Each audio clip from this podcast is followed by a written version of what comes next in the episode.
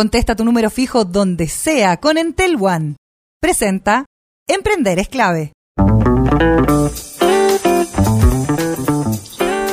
11 de la mañana con 44 minutos. Seguimos aquí en Emprender es clave. Perfecto, y tenemos un invitado muy interesante y que vamos a tocar un tema también que lo hemos deslizado con Gonzalo Vialbarte en Huella Local, que es cómo está el proceso de vacunación y qué cosas se pueden hacer para mejorar el proceso de vacunación en zonas rurales.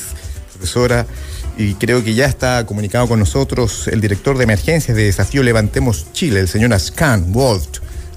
Ascan, hola, muy buenos días. ¿Cómo estás? Hola, hola, buen día. ¿Su nombre es real o un seudónimo? Gracias por la invitación. Preguntábamos aquí, la gente está preguntando si es un seudónimo. Es un nombre real, Ascan, ¿no?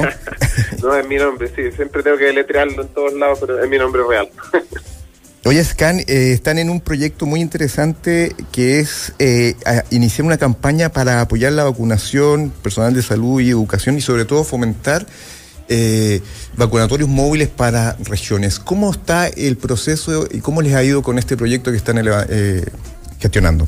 Así es, bueno, nosotros trabajamos mucho en sectores rurales, en sectores bien alejados, y siempre está dentro de, nuestra misión como desafío Levantemos Chile llegar donde nadie más llega. Es por eso que hemos eh, empezado este proyecto de vacunatorios móviles. Ya tenemos cuatro vacunatorios móviles funcionando en zonas rurales, estamos en Chiloé, en la Araucanía, en el Biobío y también aquí en la región metropolitana, en los sectores rurales, y llegando con estos vacunatorios a, los, a las comunidades que tienen problemas de conectividad para poder eh, de transporte para poder acceder a, a los centros hospitalarios para poder realizarles la vacunación. Y en ese sentido, eh, Ascan, ¿cómo parece? Yo estaba viendo unas cifras que dicen que, por supuesto, en la capital eh, ha disminuido eh, el, ¿cómo se llama? la mortalidad con, con, las vacunas, pero en regiones sigue en alza lo que está pasando con coronavirus. Eh, ¿Cómo has visto la realidad en las zonas rurales más alejadas? ¿La gente se quiere vacunar? ¿La gente tiene miedo? ¿La gente está imposibilitada? ¿Cómo has visto esa realidad en las zonas rurales? Bueno, hemos visto que hay muchas ganas de vacunarse, pero la gente no tiene cómo acceder. También muchas veces les da miedo ir a, a los mismos centros de vacunación por temor a contagiarse.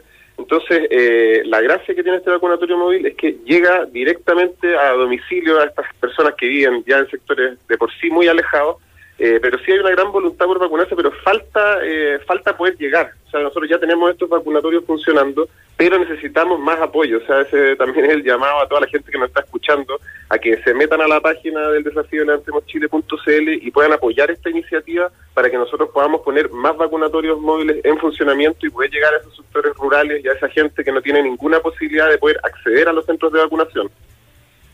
Totalmente. Y en ese sentido, eh, ustedes están buscando recaudar un, cierto margen de dinero, 14,5 millones de pesos, para poder implementar estos vacunatorios móviles y están accediendo, están eh, eh, promoviendo que las personas donen.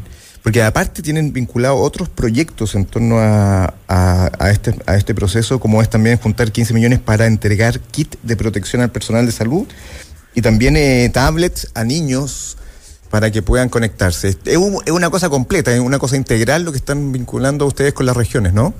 Así es, pues nosotros hemos hecho como el diagnóstico de, a raíz de la emergencia generada por la pandemia, qué es lo que más se necesitaba. Bueno, surgió el tema de los vacunatorios móviles como una prioridad muy importante.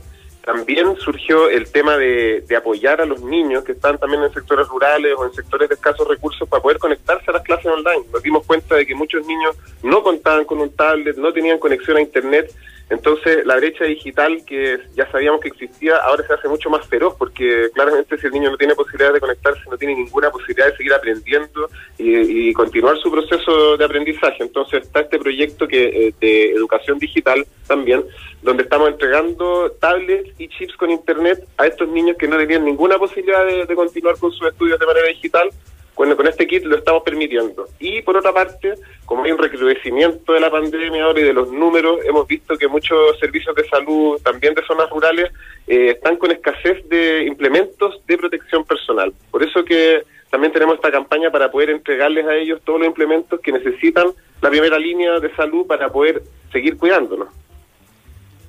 Así es. Oye, tú deslizaste ahí en una de tus respuestas que había un eh, miedo de la gente a ir a los en las zonas rurales a los vacunatorios más como masivos. Eh, ¿A qué se debe ese miedo que tiene la gente allá?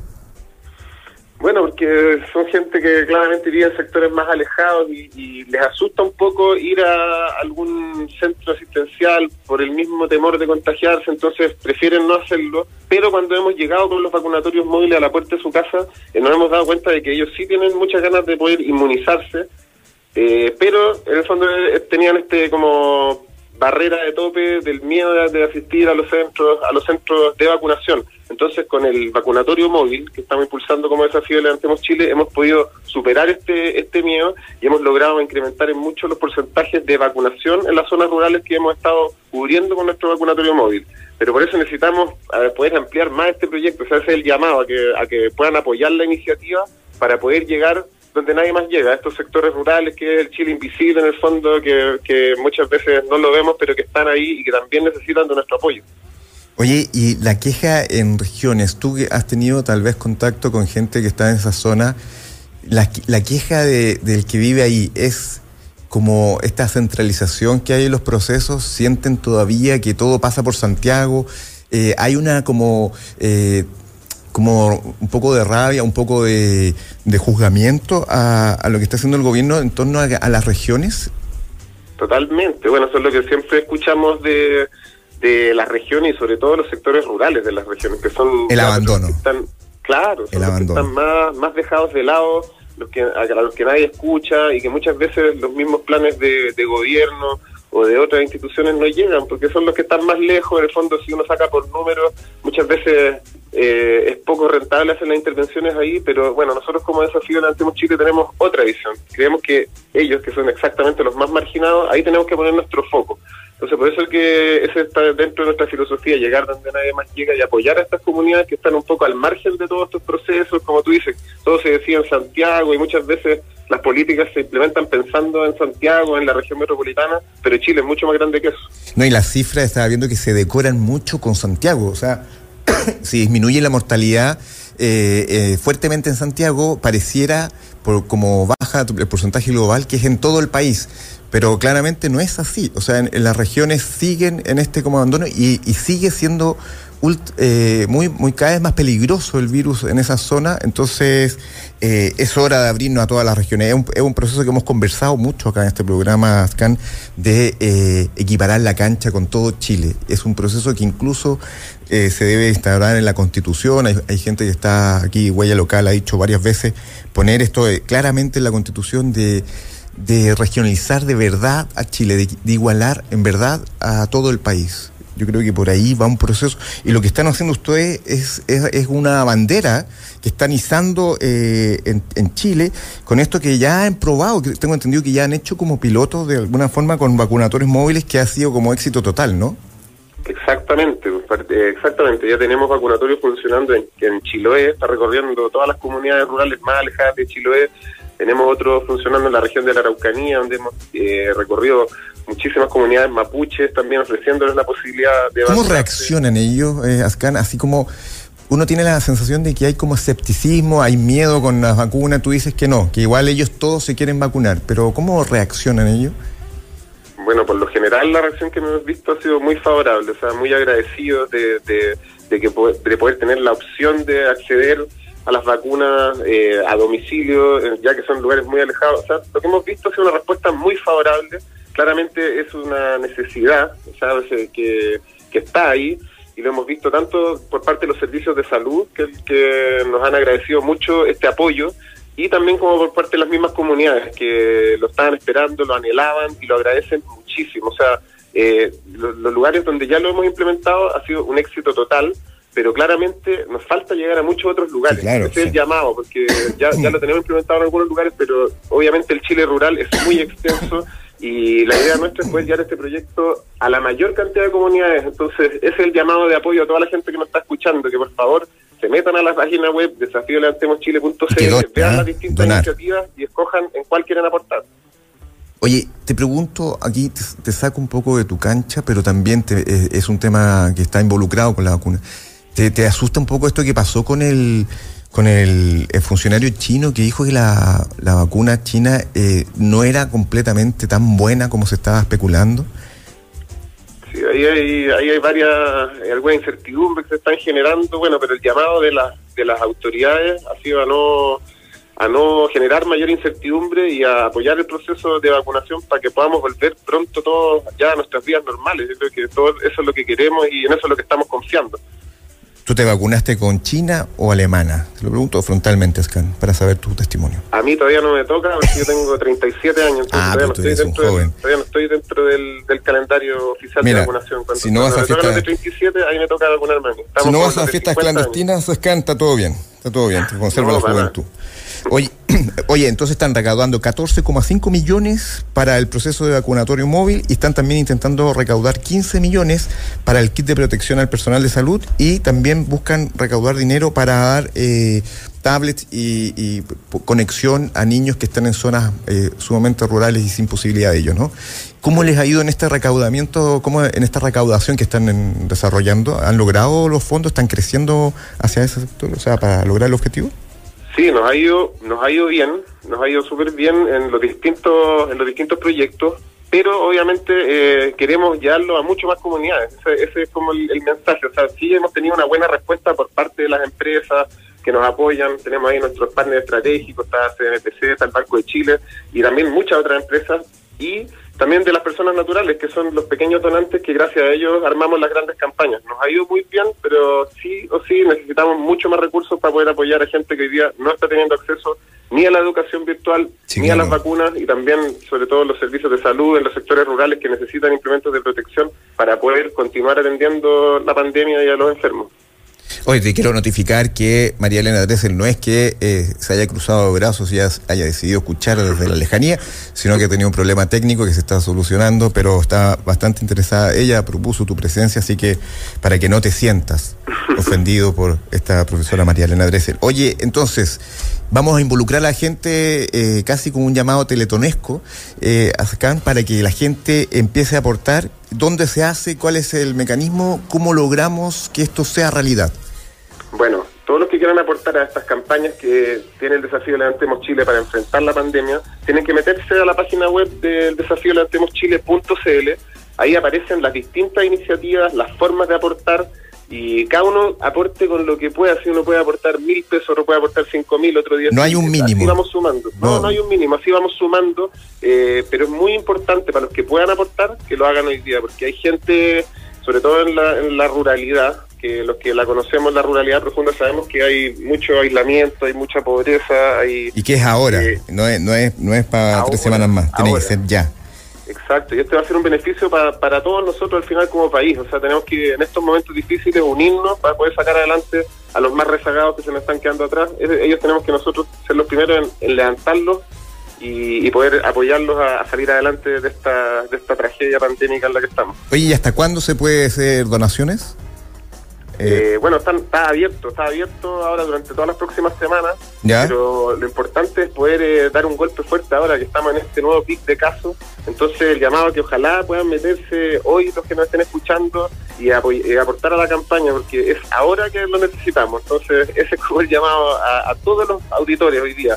Por favor, súmense a nuestra campaña del desafío Levantemos Chile, métanse a la página, revisen las iniciativas, estamos beneficiando a mucha gente de forma muy importante, pero necesitamos el apoyo de todos ustedes para hacer que este impacto sea mucho mayor.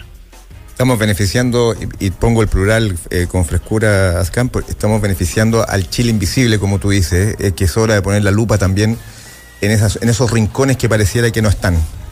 Exactamente, y nada de frescura, ustedes son un tremendo apoyo y gracias a ustedes podemos estar haciendo extensivo este mensaje a muchísimas más personas, así que son parte de esta cruzada. Mientras eh, se está solucionando el problema técnico, recibo una información de María Elena Dressel, que te estima mucho y que te manda un abrazo poético, muchas ganas de abrazarte. Me parece que tú eres un tipo de piel, Ascan, así que te mandamos un abrazo y excelente iniciativa. Ojalá que la gente se sume y que se sume ahora. Ahora ya está abierta la posibilidad de donar para este proyecto que está haciendo Desafío Levantemos Chile, Ascan. Te mando un abrazo apretado en términos poéticos. Muchas gracias, un abrazo apretado también de vuelta. Ascan, muchísimas gracias y nosotros vamos a una pausa. La profesora ya está arreglando su problema. Ha estado melancólica el fin de semana y el día de hoy también, pero le vamos a subir al ánimo. Ya lo dijo el locutor. Un corto de whisky siempre funciona. Vamos a una pausa y volvemos a emprender es clave. Una pausa para pensar en grande. Emprender es clave. Ya volvemos. Dale a tu negocio la flexibilidad y movilidad que necesita. Te presentamos Entel One, la nueva solución tecnológica de Entel Empresas que unifica tus comunicaciones en una sola red, integrando funcionalidades de telefonía fija avanzada, colaboración y móvil, todo en un solo producto y a un precio increíble. Con Entel One podrás atender de manera más eficiente a tus clientes y recibir llamadas desde cualquier dispositivo y lugar, sin perder ninguna oportunidad de negocios. Conoce más en entel.cl slash empresas. Entel Empresas. Nosotros todos los lunes, como ya es sabido, recorremos distintos lugares del mundo para saber qué está pasando en términos pandémicos, en términos económicos y en términos individuales, cómo está tu ser interno en el extranjero. El día de hoy viajamos 14 horas en el uso horario y nos trasladamos a Australia. Este hombre ha puesto un despertador para estar con nosotros, básicamente por su apego a la profesora María Elena Dressel, quien no está de momento y se despertó y ya está activo. Son las 2 de la mañana en ese país, pero del martes. Estamos con Enrique Tornero, ingeniero comercial, trabaja en una fundación del cáncer en Melbourne, en el área de finanzas y vive allá hace 17 años. Querido Enrique, te abrazamos. Limpia esas ojeras, limpia la garganta, métete ese café.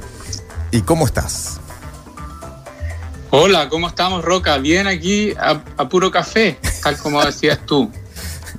Oye, ¿cómo está a grandes rasgos Australia? Mira, Australia está bastante bien, si lo quieres comparar con el, con el resto del mundo, porque obviamente yo encuentro que la geografía del país ha ayudado bastante, porque como es una isla gigante, eh, básicamente se cerró cuando empezó toda esta pandemia, se cerraron los aeropuertos, qué sé yo. Entonces con, e, con eso yo creo que fue, fue una ventaja bastante grande comparado con, no sé, qué sé yo, Europa o Estados Unidos o Latinoamérica, donde tiene los bordes con los otros países, ¿cachai?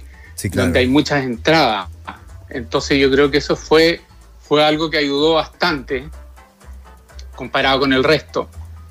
Pero se ha Y, especulado, bueno, la- Enrique, que... ¿Aló? se- ¿Aló? ¿Me escuchan? Se incorpora, se incorpora la profesora María Elena Dressel, que tuvo un problema técnico. Profesora, ¿cómo estás?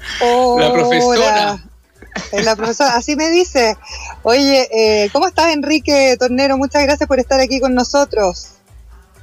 Bien, pues Lenita, feliz de estar aquí con, con ustedes y, y- y apoyar Chile desde la distancia, pues apoyarnos todos. no- En realidad estamos todos metidos en esto un poco y Yo- yo no- la yo no sé si conexión, tú- sé yo, es todo lo que ayuda ahora. Sí, pues yo no sé si tú, tú pudiste decir, eh, Roca, que mm, Enrique vive hace 17 años en Melbourne, en Australia.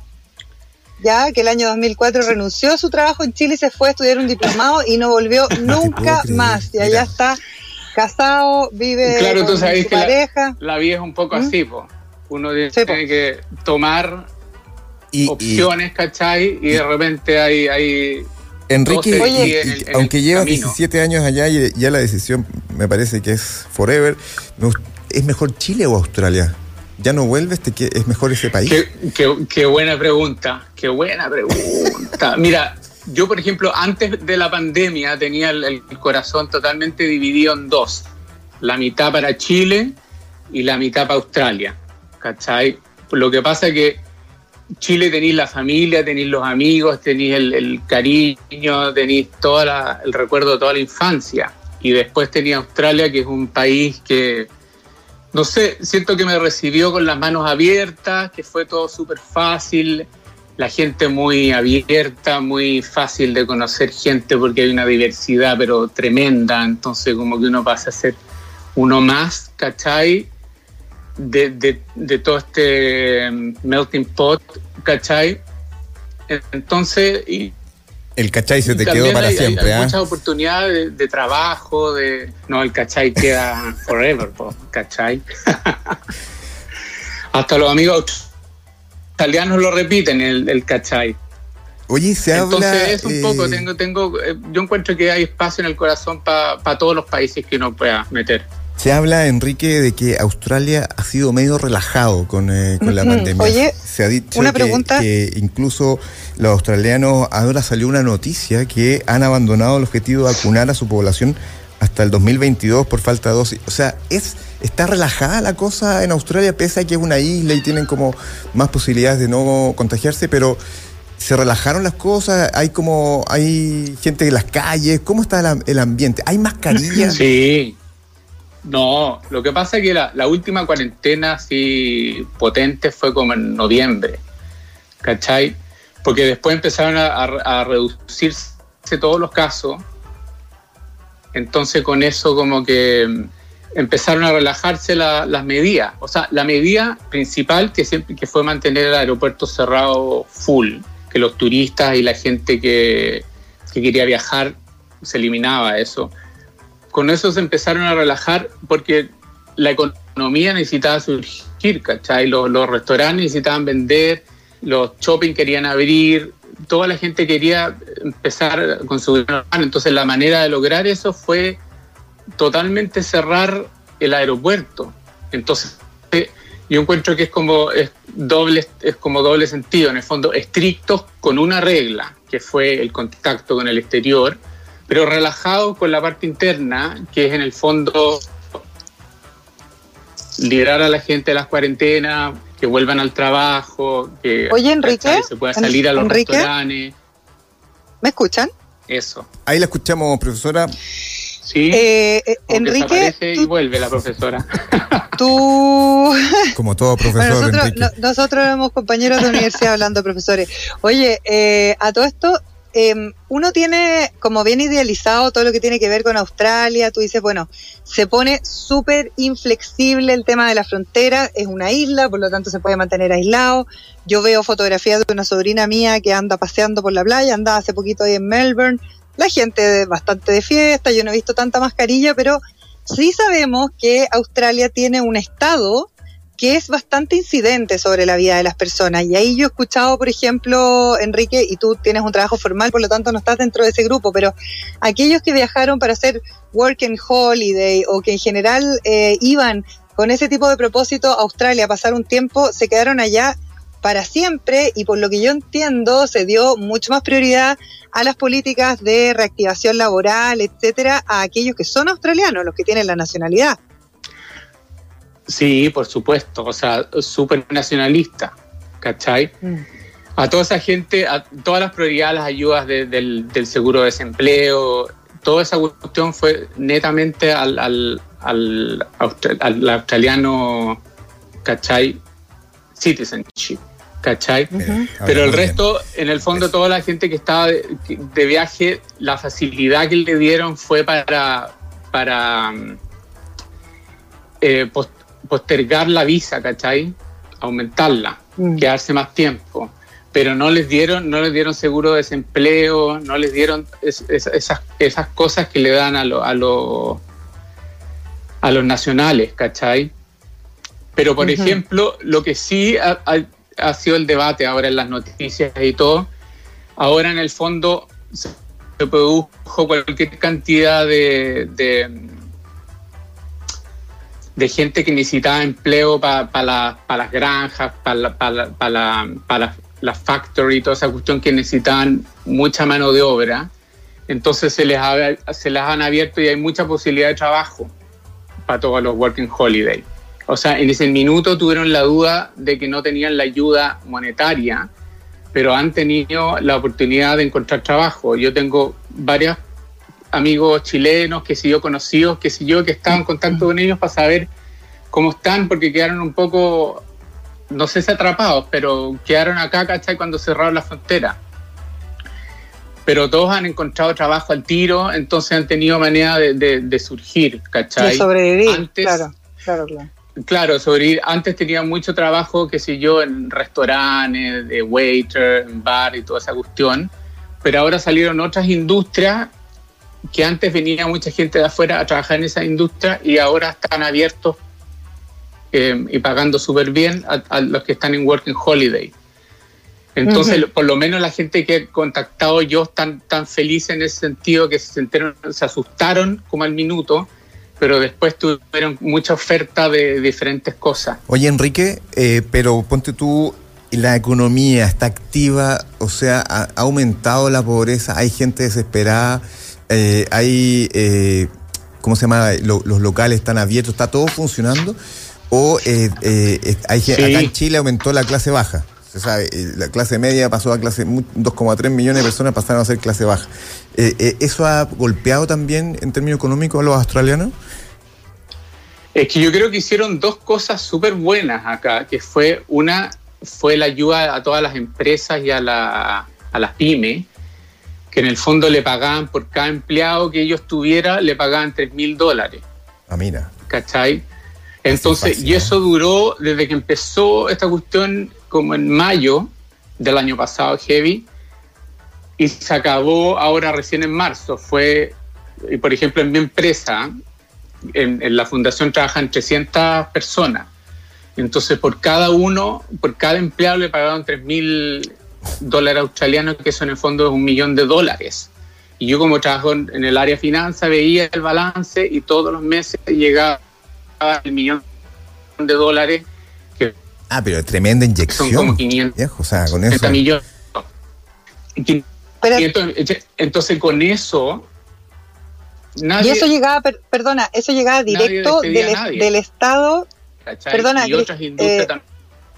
Enrique, eso llegaba direct- la- directo, directo del Estado a la empresa.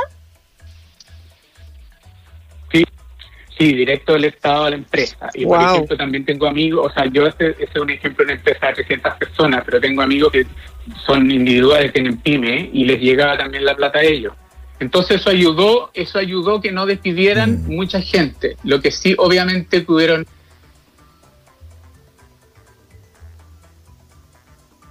eh, mm, pymes que sí yo que tienen que pagar arriendo,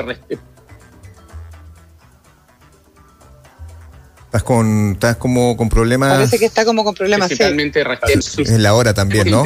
Enrique, sí. ¿Qué, qué hora ya? ¿Como las 4 ¿Aló? de la Me- mañana? me- un poquito más Acá lento son por el horario, dos tal vez, Enrique, ¿no? 19. 2.19 de la Las mañana, dos de la- eres lo máximo. Mañana. ¿Qué pasa? Ay, ¿Y a qué horas te tienes que sí. despertar, ¿Me escuchan o se, o se corta? se escuchaba un poquito cortado. Sí.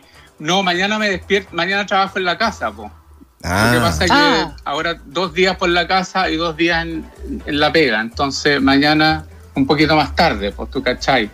Oye, Enrique, te puedo hacer una pregunta. Eh, eh, es impresionante lo que tú estás hablando de las ayudas, de las ayudas concretas y directas, ¿no? Ese es un ejemplo diametralmente distinto a eh, lo que hemos vivido nosotros con las supuestas entregas de ayuda que han llegado más o menos nomás a distintos sectores de nuestro país, sobre todo los que más necesitan, ¿no? Esto es bien, bien distinto como la lógica.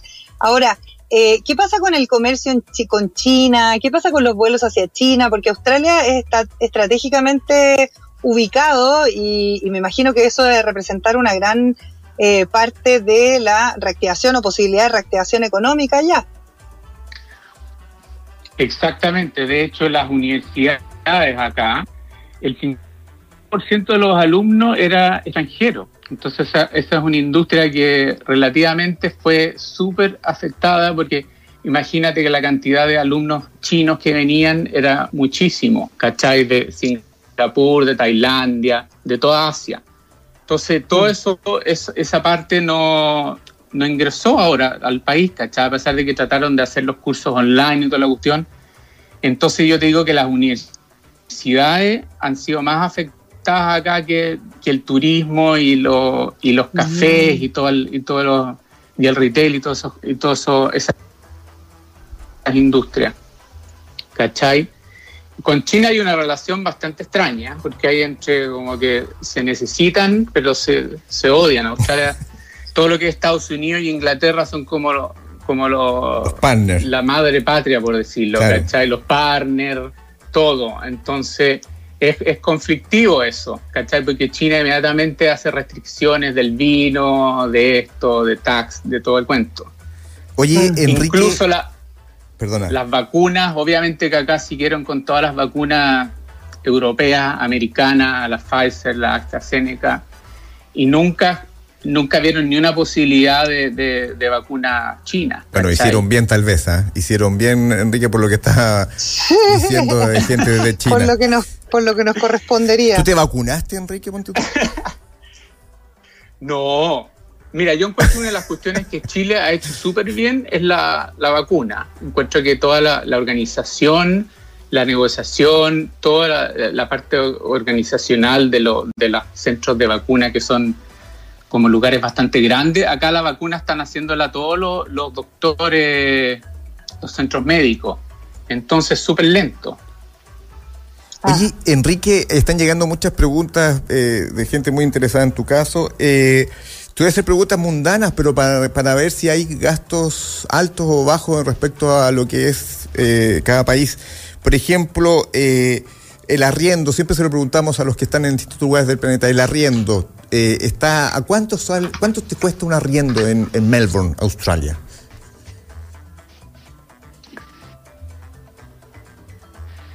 Mira, yo pongo el ejemplo ah. de donde vivo yo, que es una casa de dos dormitorios, que es equivalente como un departamento también en el centro de dos dormitorios, que si yo es como un millón ocho calculado. Ah, al alcance de todo, está baratito.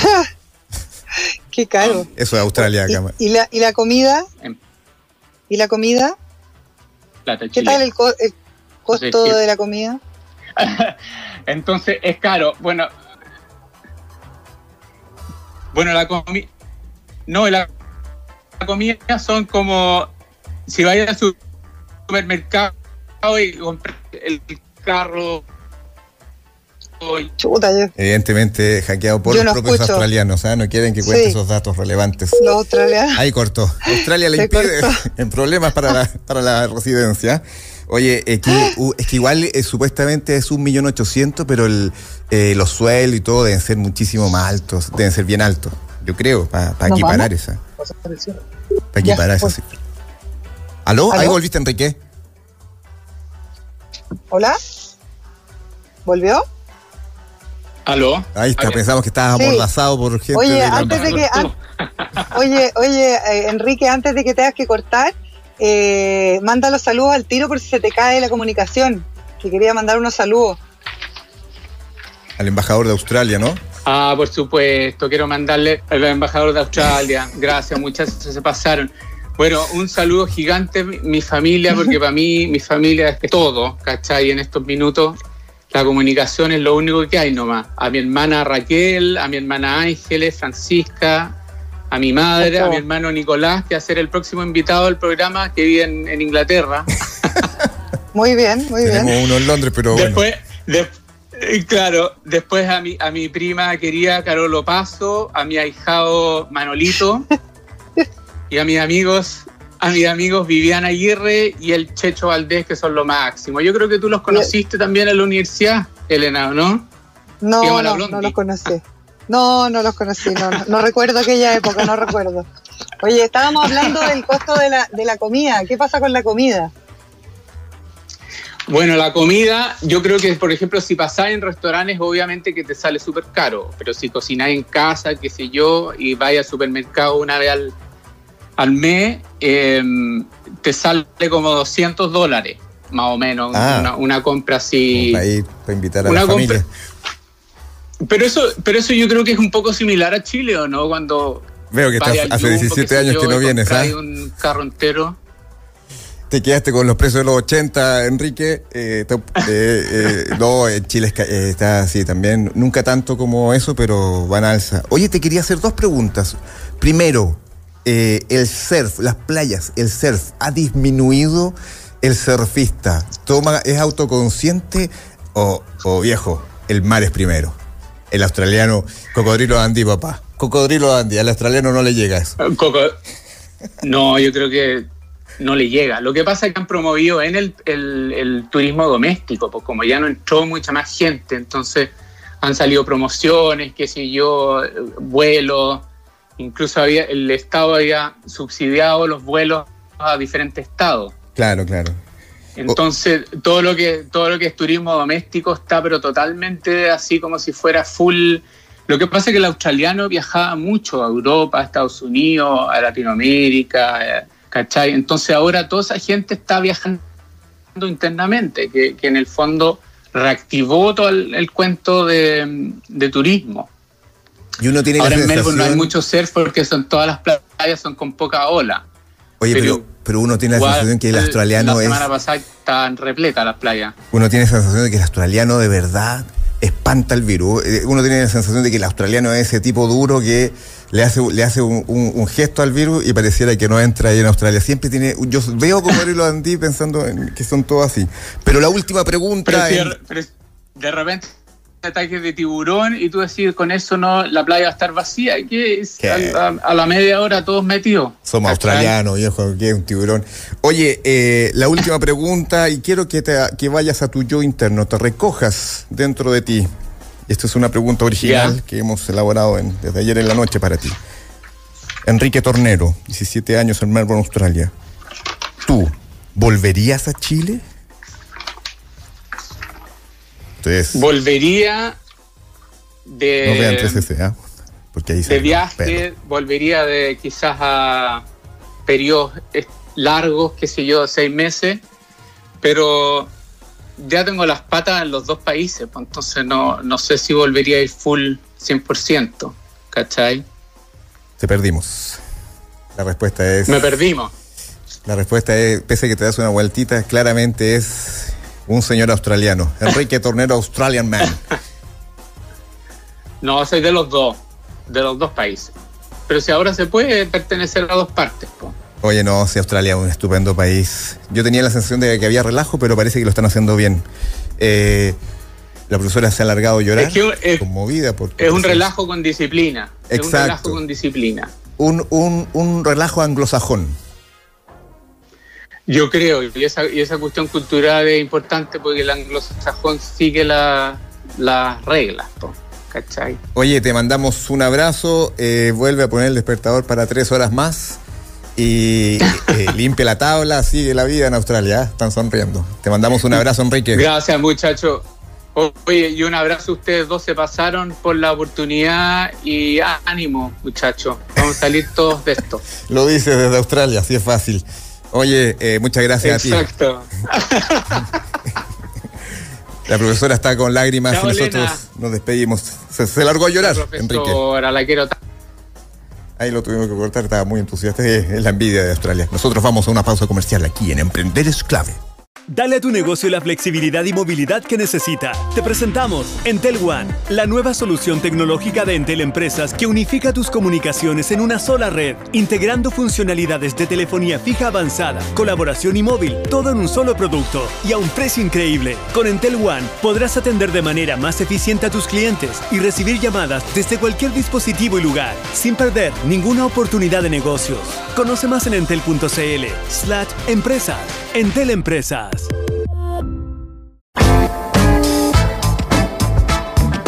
12, 39, 42, 43, etcétera. Señoras y señores, ingresamos a la fase final del programa y nos toca ya hablar con el, el emprendedor del día.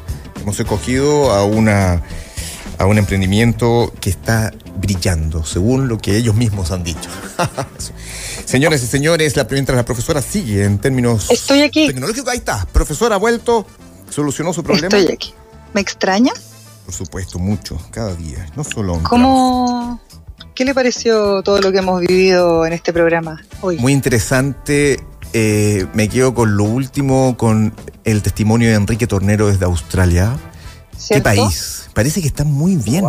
Parece que no Está muy bien. les corre por el lado todo lo que está pasando en el planeta. Eh, es, Sí, yo veo, yo, yo veo fotografías de gente que está en Australia y si bien lo que, lo que hablábamos al comienzo era como que estaban desesperados porque se pa- parecía que las ayudas del gobierno no iban a ser realmente eh, lo que se necesitaba, mira, aparte lo que de- de- describía Enrique, yo te puedo decir que en el caso de mi, de, de una sobrina que tengo yo que está ya, Ya, ¿en qué ciudad está? trabajando, está en, en este minuto está en Melbourne, pero estaba en Sydney. ¿Ya? Eh, resulta que ella, al principio, no recibía ayuda por, por ser estas como trabajadores de Work and Holiday, que no tenían trabajo en un primer momento, pero lo que sí les permitían era, por ejemplo, retrasar completamente el pago del arriendo. Ah, O sea, por ley, tú no era que te arreglaras solo con tu con tu arrendador, sino que por ley eh, el arrenda- arrendador, en este caso no el arrendatario, el arrendador tenía que eh, estar abierto y ya no a, no sé, suspender dos meses el arriendo, no me acuerdo cómo era, pero había una ¿y quién normativa que era... financiaba al, legal. arrendador? El arrendador se va a quiebra ahí. O sea, que le recibió un apoyo como el... Yo creo que recibían apoyos estatales, pero todo era, todo finalmente lo manejaba el Estado. Ah, Era una cosa bien impresionante, la verdad. Incluido que no pudieran eh, tener más trabajo porque en el fondo eh, se le daba la prioridad de los trabajos, sobre todo los freelance, a aquellos que son australianos. Claro, lo que estaba diciendo Enrique, que era full Sí. con australianos. Pero bueno, así han funcionado. Eh, y- y- funciona. Oye, vamos ahora con el... eh, tenemos justamente al emprendedor del día. Tú te vas a impresionar, tú que eres una consumidora de platos gourmet, de los mejores eh, platos de comida del mercado. Te vas a ilusionar porque está con nosotros al teléfono el señor Pedro Paiva, un cofundador de la startup chilena Hey Foodie, que está revolucionando el modelo de negocios de los restaurantes. Pedro, ¿estás ahí? De esas, de esas Hola. cocinas oscuras que te encantan. Hola Pedro. Hola, ¿me escuchan? Perfectamente, Sí, Pedro. Perfectamente. Qué bueno. Hola María Elena, hola Roca, ¿cómo están? Bien, ¿cómo estás tú? Bien, Se ¿y te, tú? se te escucha feliz, eso es positivo. Sí, súper bien. Estamos acá con Nicolás Clement, también fundador de Stay Foodie. Hola, ¿qué tal? Hola, Nicolás. Hola Nicolás. Tienen la ¿Cómo misma estás? voz, a menos que seas el mismo, Nos van a, nos van a confundir. a menos que Nos estés hacen- ventrilocuando. Te hacen pasar. ya, hablemos de Hey Foodie. Cuéntenos un poco hace Ya. cuánto nace y qué, en qué consiste. Ya, mira, en cuanto a tu pregunta, Stay Foodie nace de la siguiente problemática, que es que los restaurantes, como ustedes bien ya saben, han tenido muchas dificultades para adaptarse al mundo digital. Sí, claro. ¿ya? Esto, esto tanto en hacer marketing y en sobre todo adaptar sus propuestas gastronómicas al formato de delivery. ¿ya? Entonces, ¿qué es lo que hacemos nosotros? Nosotros en Foodie tenemos un pool de marcas de restaurantes digitales, los cuales franquiciamos a restaurantes ya establecidos. Y para que quede súper claro, te voy a dar un ejemplo. ¿ya? Ya. Nosotros tenemos, por ejemplo, un franquiciado en Maipú, ¿ya? que es un local de comida internacional. Por nuestro lado, dentro del pool de conceptos que tenemos, tenemos una marca muy exitosa de chaguarma, ¿ya? que Ya. se llama 2 a 2. Entonces lo que hicimos, dado que él cuenta con toda la infraestructura para cocinar estos chaguarmas, esta propuesta gastronómica que nosotros proponemos, que ya está aprobada y hecha por los mejores chefs con los que nosotros trabajamos, es entregarle esta marca ya al restaurante de Maipú y como él es una marca virtual que se vende solo por delivery, él puede seguir con su negocio de comida. Entonces, si tú te paras al frente del local de él, sigue siendo una- un, un local de comida internacional, pero de forma paralela vende los shawarmas a través de otra marca digital por delivery. Entonces, en resumen, Ah. nosotros tenemos, tenemos las marcas y la tecnología, los restaurantes cocinan las marcas ya y las recetas, y las plataformas de delivery se encargan de hacer las entregas de reparto. O sea, ustedes se encargan de toda, o sea, toda la parte administrativa y toda la parte operacional del servicio que ellos, eh, ellos simplemente cocinan y ustedes se encargan de lo demás en términos digitales.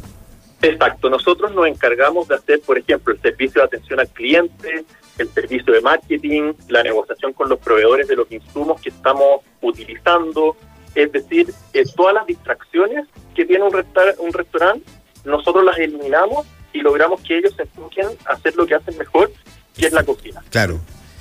Oye, te hago una pregunta. ¿Cómo has visto tú que han ido evolucionando eh, los negocios respecto a estas posibilidades, a estas nuevas maneras de pensar en el negocio y no en el negocio más lineal como se pensaba antes, que era yo abro mi propio restaurante, yo me encargo de todo, etcétera, etcétera, sino que de una manera más, más abierta, quizás eh, por proyectos en algunos eh, casos como el que tú estabas mencionando, eh, abierto a varios tipos de plataformas de delivery. ¿Cómo ha ido evolucionando eso? Mira, lo que creo que ha ido pasando con el tiempo, eh, María Elena, es que primero empezaron lo- lo- los software como servicios, ya que empezaron un poquito como a externalizar temas como de la contabilidad, ¿no es cierto? Como este tipo de procesos que los llevamos a un software y los podemos hacer mucho más rápido. Y ahora hay como una ola que yo llamaría 2.0, que viene a ser la entrega de el- la misma tecnología que entregamos nosotros a los restaurantes, más un servicio. ¿Ya? En este caso tienes, por ejemplo, las plataformas de delivery, que no solo hacen la venta, digamos, eh, a través de su, de su canal tecnológico, sino que además te prestan el servicio de la última milla con los repartidores.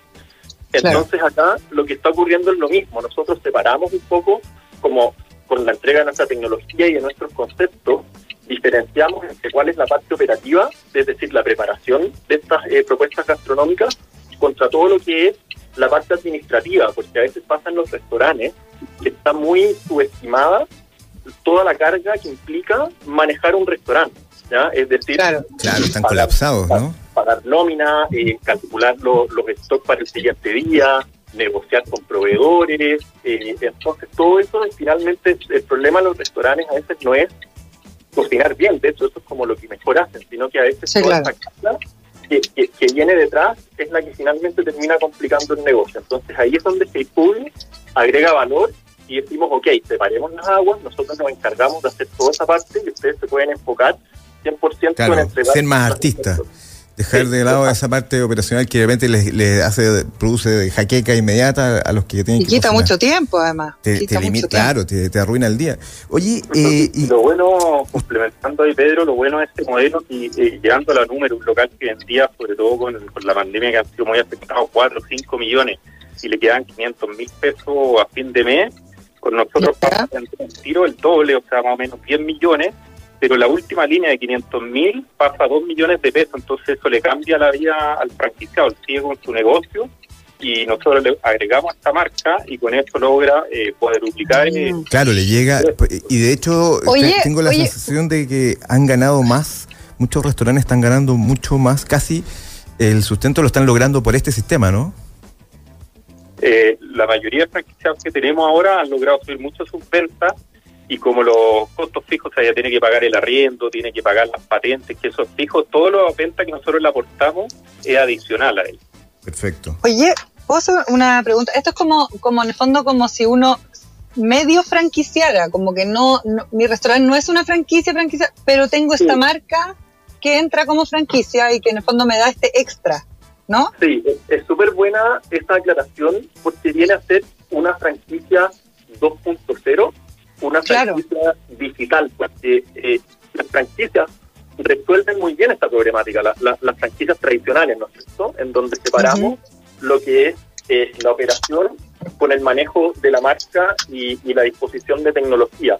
Pero en esta franquicia 2.0 que tenemos nosotros, eh, la gracia es que es súper flexible, ya como todo lo que como todo lo, que ha apostado hoy día la tecnología, es que finalmente nosotros eh, con la propuesta que tenemos de partida, los costos de para ingresar a, nuestra red, eh, los costos iniciales son cero, porque nosotros lo que hacemos es que optimizamos las estructuras de las cocinas a través de su capacidad ociosa, es decir, en los espacios que ellos tienen sin utilizar también o quizás en maquinaria a la que le podrían sacar mejor provecho, nosotros a partir de ahí hacemos nuestras propuestas. Entonces al final es para ellos súper flexible y ellos pueden entrar y nosotros, para que te hagas una idea, en 72 horas los tenemos conectados con, en una propuesta omnicanal y transformamos restaurantes que quizás funcionan de manera más análoga, los llevamos a una propuesta eh, digital conectados con todas las plataformas de delivery.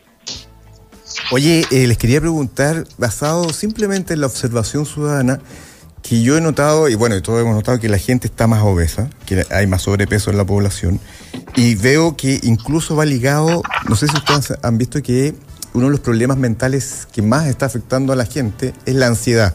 El 23% de la gente estaba viendo, está padeciendo síntomas de ansiedad, incluso los que han tenido coronavirus. Eh, la principal secuela es la ansiedad. Todo el mundo ansioso.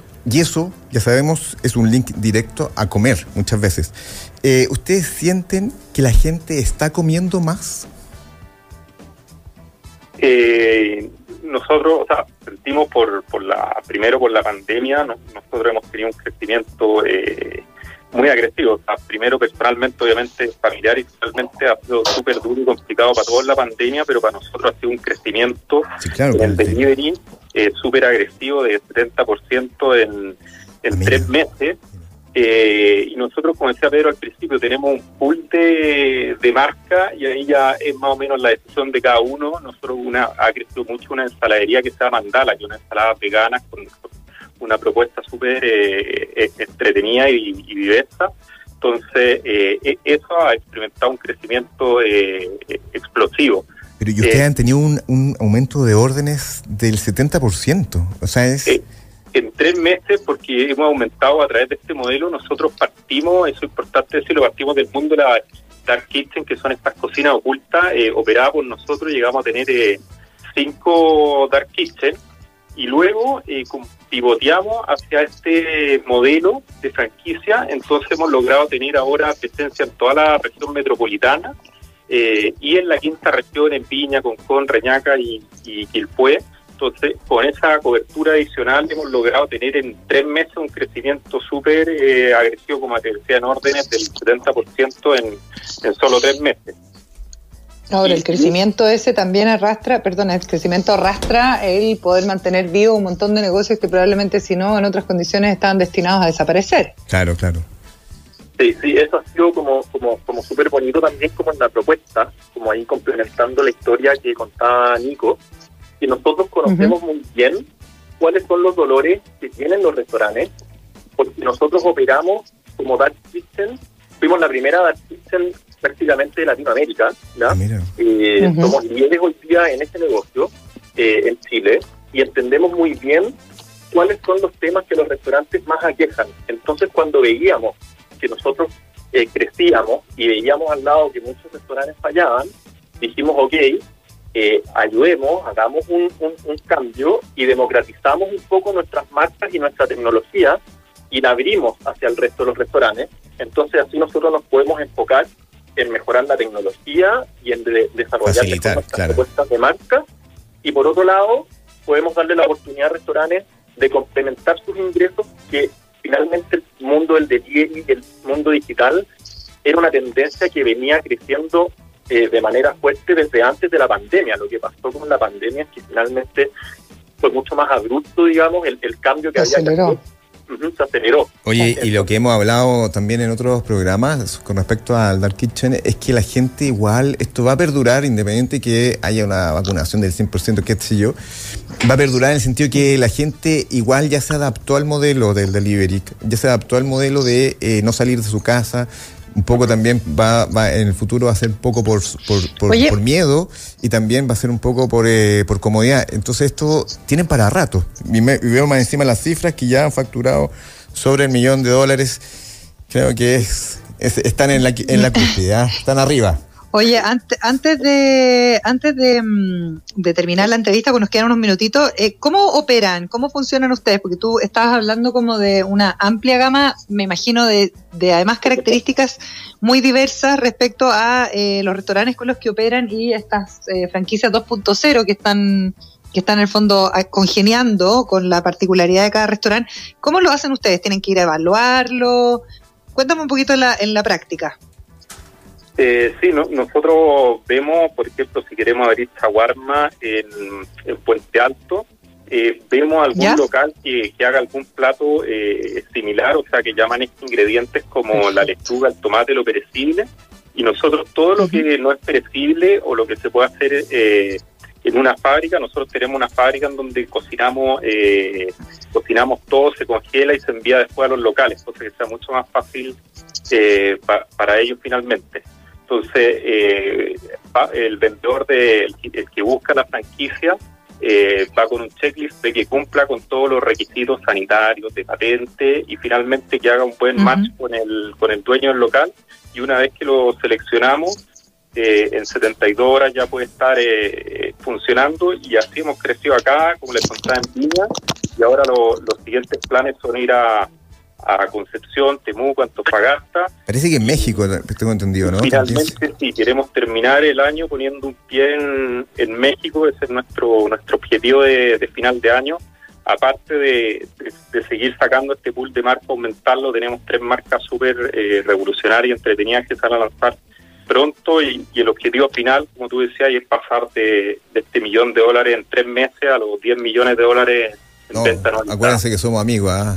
Acuérdense que siempre hemos sido amigos somos amigos, rato. Claro. No nos olviden, no nos olviden, por favor.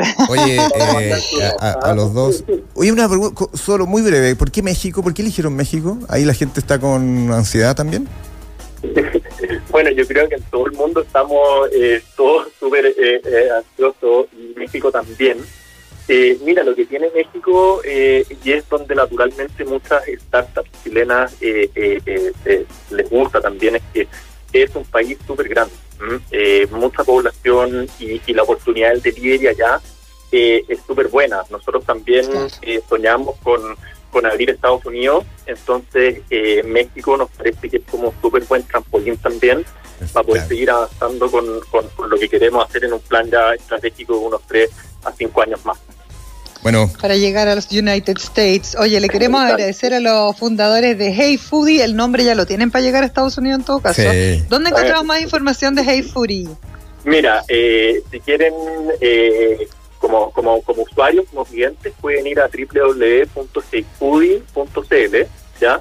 Y si, y si nos están escuchando acá restaurantes, por ejemplo, pueden ir a seafoodieglobal.com, ¿ya? Y allí es donde está explicado como lo que nosotros hacemos, y hay un formulario, entonces ahí también eh, se puede eh, se puede como hacer una solicitud, digamos, para ver si podemos, para, si podemos trabajar. Maravilloso, me encantó el modelo también nos pueden buscar en, a mí y a Nico en, en, LinkedIn o, la verdad, es uno solo. uno. ¿Mm? No da la sensación que era. Yo en un momento tuve la sensación que era uno solo, pero ahora veo que son dos muy complementados, Nicolás y Pedro. Muchísimas gracias por, por Hey Footy. Muchas gracias, Roca. Roca, lo estamos. Usted. Que estén súper bien. Gracias. Abrazos. Dale movilidad a tu telefonía fija con Entel One. Presentó Emprender es clave.